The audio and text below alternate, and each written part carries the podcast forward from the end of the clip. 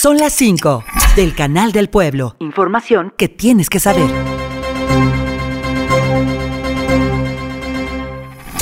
Cadáver fue arrojado frente al Hotel Sharon en Tula. La policía y elementos de protección civil indicaron que el individuo había sido herido con un arma de fuego y ya no presentaba signos vitales. La Procuraduría General de Justicia del Estado de Hidalgo es quien realiza las diligencias correspondientes al levantamiento de pruebas, testimonios y traslado del cadáver al servicio médico forense para practicarle los exámenes y conocer las causas específicas de muerte e identidad.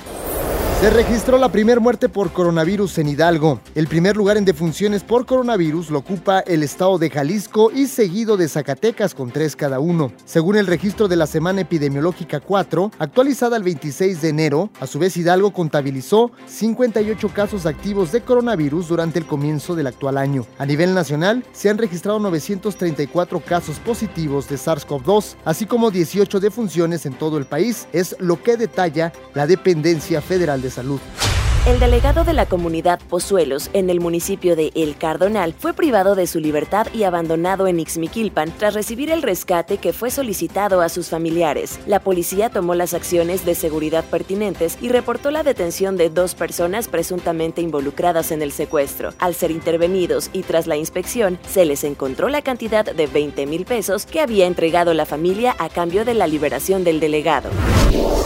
El gobernador Julio Menchaca señaló que la población puede tener la certeza de que se agotarán las investigaciones en relación con el caso del asesinato de una niña de 10 años en el municipio del Arenal, ya que es responsabilidad de la Procuraduría General de Justicia del Estado darle puntual seguimiento. Mediante las redes sociales se compartió el video donde familiares y amigos despiden a Ingrid. Alumnos de su escuela la rodearon sosteniendo globos de color blanco y entonaron algunas emotivas canciones.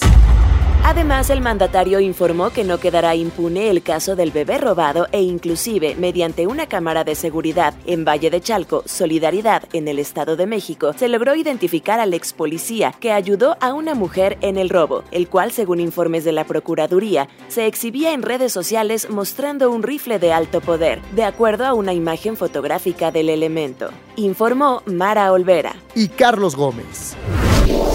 Son las 5 del Canal del Pueblo. Radio y Televisión de Hidalgo. Información que tienes que saber.